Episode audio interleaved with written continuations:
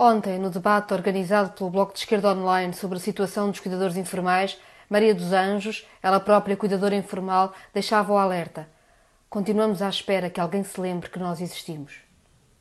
Este alerta é para a Maria dos Anjos e é para as 800 mil pessoas que em Portugal abdicaram de parte das suas carreiras para cuidar de quem precisa cuidam dos seus filhos ou dos seus pais doentes ou com deficiência e a sua vida é marcada pelo ritmo de cuidados às pessoas que delas dependem. Na última legislatura foi aprovado o Estatuto de Cuidador Informal, mas pouco ou nada foi feito e o Governo acabou mesmo durante a crise por adiar a implementação da pequena parte que estava prevista para agora. É um erro. Se algo a crise nos mostrou, é como são essenciais os cuidados. Na linha da frente do combate à pandemia estão os profissionais de saúde, Estão as forças de segurança, estão os cuidadores, na sua esmagadora maioria, cuidadoras.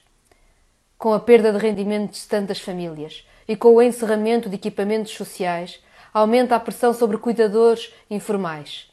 Mais gente, mais dependente. É por isso urgente o apoio.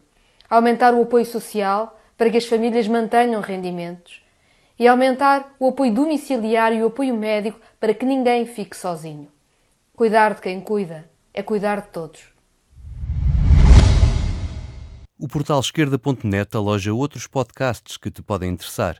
Revista da Atualidade Política no podcast Última Chamada, leituras longas no podcast Alta Voz, notícias canábicas no podcast 4 e 20 e música portuguesa no podcast Os Cantos da Casa. Encontra todo este som em esquerda.net barra rádio e subscreve os nossos podcasts na tua aplicação favorita.